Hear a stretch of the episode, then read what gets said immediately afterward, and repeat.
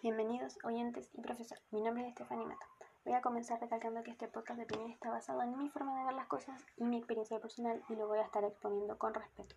También considero que es importante escuchar opiniones distintas, eh, incluso en tiempos como este en los cuales si uno no dice eh, lo, lo, que es más políticamente correcto, eh, se censura a ciertas personas que no piensan eh, como ellos y se, se, ha perdido lo que convertía a Chile en un país democrático. Pero por suerte este es un espacio seguro. Lo siento si se considera que generalizo, pero esto es un colectivo como tal. Y esa razón eh, es difícil trazar matices entre cada feminista que yo haya conocido y que existe en el país. Es inevitable no atribuir a todo el movimiento esto porque colectiviza a la mujer de izquierda. Así que voy a estar hablando de feminismo y por qué no me representa. Para comenzar, debo describir qué es, y la RAE lo define como el principio de igualdad de derechos de la mujer y el hombre, y así como el movimiento que lucha por la realización efectiva en todos los órdenes del feminismo. Todos merecen respeto y nacen iguales en libertad, dignidad y derechos. Esto lo asegura nuestra Constitución y también tratados de organizaciones internacionales como la ONU, del cual nuestro país forma parte. Podemos decir entonces que Chile tiene un sistema patriarcal que, valga la redundancia, sistemáticamente reprime a la mujer, la priva de libertad y la posiciona en un lugar inferior al del hombre, pues no. Desde mi punto de vista no. Incluso si nos ponemos a verlos todo desde un punto de vista de quién está más oprimido, eh, las mujeres incluso tienen beneficios por sobre algunos hombres, como que eh, se jubilan antes o que más mujeres acceden a la universidad en nuestro país. O algo incluso más extremo, que si hay un caso de catástrofe, siempre se prioriza salvar la vida de las mujeres y los niños tenemos que eh, dejar de separar a las personas. Se tiene que tomar en cuenta que el feminismo dejó de darle importancia a esto desde un punto de vista específico e individual. Porque se culpa a un sistema patriarcal y se está culpando a todos los hombres y al mismo tiempo a ninguno. Y es mejor aceptar que la justicia debe actuar ante cualquier caso de vulneración. Por eso me refiero a que, no hay que separar a las personas, porque toda vida vale, independiente de, de su sexo pero la realidad es que el Ministerio de la Mujer gasta 60 mil millones de pesos al año y eso es dinero que le cuesta a todos los chilenos, pero aún así no existe un ministerio que esté realmente presente trabajando para las mujeres vulneradas y evidentemente se ve porque em, el movimiento feminista está con mucha fuerza y evidentemente hay problemas en la sociedad, pero ellos simplemente están llenándose los bolsillos. En la canción de las tesis se refieren a que el Estado también es un macho violador. Pero entonces, ¿por qué quieren darle más recursos y más poder a esta institución tan abusadora? Yo estoy de acuerdo en que es una institución abusadora, pero para todos. El verdadero problema es que mientras el feminismo y el Estado no están logrando nada y de hecho están trabajando para fines relacionados, porque se están utilizando minorías fáciles de manipular para ampliar poder político, asegurar votos, disminuir libertades, y eso es prácticamente un cuento antiguo. Las mujeres que de verdad sufren un tipo de vulneración son dejadas de lado, son desamparadas, incluso mujeres pobres siempre son utilizadas en los discursos de la izquierda, como si por el hecho de que tuvieran una condición social de pobreza, eh, no tuvieran derecho a tener a su hijo. Puedo decir que aunque yo no comparto esta postura, yo entiendo por qué es tan popular, porque el sector está lleno de palabras bonitas, pero al mismo tiempo también tenemos que ver que está lleno de intolerancia y totalitarismo, lo digo por experiencia. Totalitarismo significa que ámbitos de la sociedad que son parte de la vida personal de los individuos son llevados y utilizados en un ámbito netamente político, y esto puede no parecer tan grave, pero la realidad es que sí lo es, porque constantemente escucho cómo el feminismo es social el feminismo es como el hijo de la lucha de clases, que actualmente ya no es tan factible y tan creíble, entonces se toma la misma teoría con la misma fórmula y se aplica a los sexos, bajo la premisa de divide y vencerás. Y la izquierda está caracterizada por dividir y vencer. Entonces, cuando el individuo vive luchando por causas que considera sociales, muchas veces el Estado y sus funcionarios toman esto como la oportunidad perfecta de pasar a llevar al individuo que ha perdido autonomía y lo ha reconocido, y por lo tanto ya se cree con el derecho de pasar a llevar sus libertades fundamentales y se toma atribuciones que no le corresponden. Poco a poco em, lo van convirtiendo en un esclavo del sistema al que le hacen creer que em, realmente están luchando en contra del sistema. ¿Me explico? Porque las feministas dicen, que luchan contra el sistema patriarcal, pero realmente están alimentando un sistema.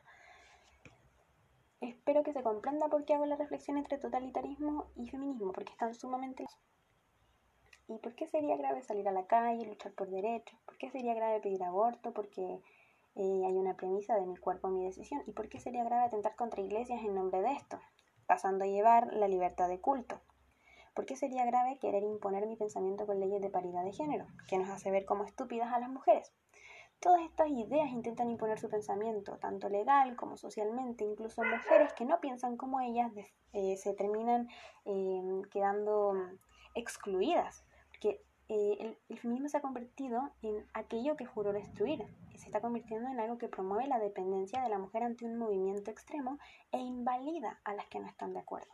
Y el relato de que les importan las mujeres se cae cuando una persona comienza a pensar por sí misma y comparte sus opiniones.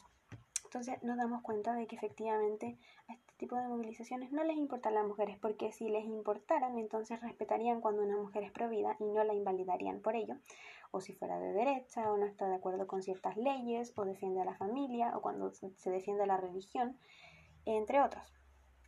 Entonces pasa que esa mujer ya ha dejado de serlo y ahora es prácticamente una enemiga o mal llamada defensora de los hombres. Entonces basta ver cómo se discrimina y agrede, por ejemplo, a las mujeres carabineras. Le dicen una cantidad de cosas realmente indignantes, solamente porque están haciendo su trabajo. Yo creí que ser mujer era más importante que el oficial que te dedicas, pero al parecer ellas son las más segregadoras. Simón de Beauvoir decía, no se nace mujer, llega a un nacerlo. Y esto es una falta de respeto a la naturaleza femenina e invisibiliza el hecho de que efectivamente somos distintas a los hombres y por, supuesto resta identidad propia. Nuestras diferencias, más que ser motivo de guerra, debería hacernos ver que biológicamente y socialmente somos un complemento y cada uno es necesario en esta sociedad. Ser diferente al hombre y por lo tanto se eligen, por ejemplo, carreras distintas. Eso no es culpa de un sistema patriarcal, es porque generalmente las mujeres eligen trabajar con personas, mientras que los hombres eligen trabajar con cosas y máquinas.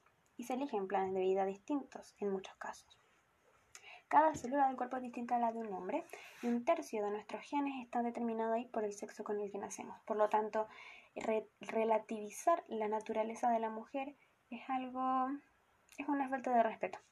Esta ideología considera que en lo personal, a mí hay cosas que las feministas consideran que son em, motivo de crear problemas, pero que realmente no, no tendrían por qué oprimir ya que son cosas como que un comercial muestre una mujer bonita, que algunas sean promotoras o azafatas o, o la industria del modelaje y que tengan que cumplir con ciertos estándares que han aceptado ellas voluntariamente.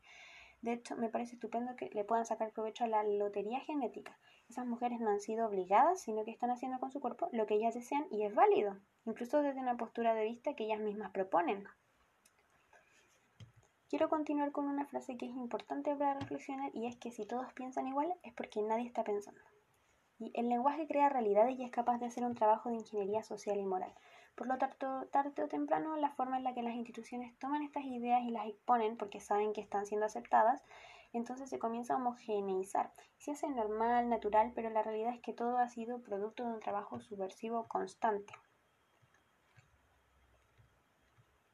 Y también Siguiendo con el tema de aquello que caracteriza eh, a la movilización por el esmero en convertirla en alguien débil y vulnerable a la mujer, creo que no hay nada más machista que el aborto, porque realmente no se hace cargo de la situación de la mujer, sino que le da la posibilidad de pasar por una situación traumática bajo eh, la premisa de que una mujer que es madre es incapaz de lograr algo más en la vida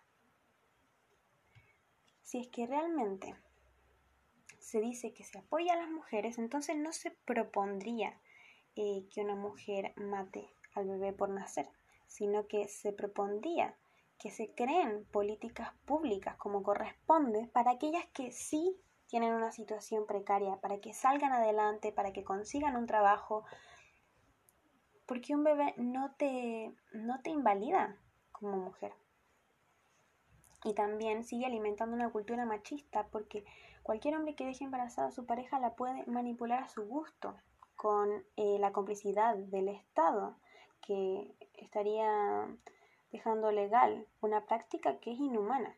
Entonces eh, se estaría manipulando a la mujer en muchos casos para abortar bajo el argumento de que es su cuerpo y que tiene el derecho de matar a su hijo. Pero la realidad es que un hombre así poco le importa a una mujer y tampoco le importa el hijo que lleva en su vientre por lo que la está manipulando solamente para que se deshagan del niño, del cual él debería hacerse cargo.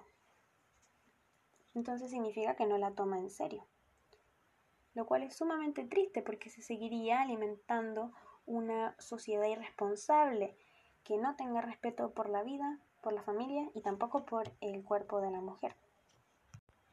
Como conclusión, puedo decir que el feminismo no es más que otro movimiento que toma un grupo de personas y las convence de que son víctimas en pleno siglo XXI, época en la que las mujeres somos más libres que nunca en el caso de Occidente, porque en el Islam sí que hay opresión, y en que hay cosas que arreglar Evidentemente, veámoslo desde un punto de vista más amplio, sin llevar esto a tintes políticos innecesarios y extremos, sin separar la dignidad de las personas por su sexo u otra condición, porque esto no soluciona nada, sino que cae en un bucle constante, en el que prácticamente se convierte en un tema de lucha y agresividad, y poco a poco se va olvidando de por quién lucha, y toman protagonismo ciertos objetivos egoístas en nombre de la supuesta minoría oprimida. Entonces realmente siempre se está peleando contra un muro, generando propaganda política todo esto. No debería haber lucha contra un sistema patriarcal inexistente, pero sí hay que señalar a quienes cometen actos atroces e indignantes con nombre y apellido. El Estado debería estar ahí para la gente, para que estas personas no queden libres e impunes y para que no supongan un peligro más para la sociedad como ocurrió con el asesino de Ámbar. Eso es prueba de que el Estado no está para la gente y no está trabajando para la gente, sino solamente llenándose los bolsillos sin importarle ponernos a todos en peligro. Falta tolerancia en general y si el feminismo dice estar para las mujeres, ¿por qué no ofrece soluciones reales?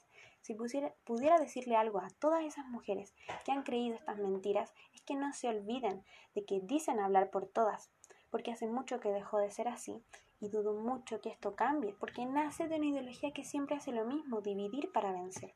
Cuando este grupo de personas abandone la idea de que es víctima, porque las mujeres no somos víctimas, somos poderosas y también se abandone la idea de tener que inventar reiteradas veces agravios que nos hagan ver como personas débiles, entonces habremos recuperado autonomía y entonces todos los demás, todas las demás mujeres serán más libres de pensar, de pensar distinto.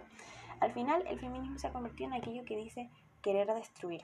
Es algo que le impone a, las eh, mujeres un pensamiento, la censura, por medio de prácticas totalitarias y además las soluciones que proponen son machistas y promueven una sociedad dividida en dos. Todos los puntos señalados anteriormente intentan demostrar que desde mi opinión y el de muchas mujeres que son silenciadas, este movimiento está en contra de la familia, de la vida, del respeto, de la dignidad, de la misma naturaleza femenina y aquello que nos hace únicas incluso también de la propiedad privada, porque constantemente cuando se habla de movilizaciones sociales de este tipo, siempre viene de la mano con un beneficio para el Estado y por ende la clase política. También recalco que existen efectivamente recursos para hacerse cargo de las verdaderas problemáticas, pero que las instituciones no están actuando como se debe y en eso yo estoy de acuerdo, de que se debe pedir que actúen como corresponde. Por esa razón es interesante ver cómo se dice que se está peleando contra el sistema cuando el sistema se ve sumamente beneficiado y realmente nada cambia, sino que empeora. No hay nada más liberador que defender tus ideales y defender lo bella que es la naturaleza femenina, capaz de dar vida, de hacer lo que sea que se proponga. Entonces, el feminismo no necesita decírselo. Deberían nacer y crecer con la idea de que han venido al mundo para iluminar con lo que sea que decidan hacer con sus vidas.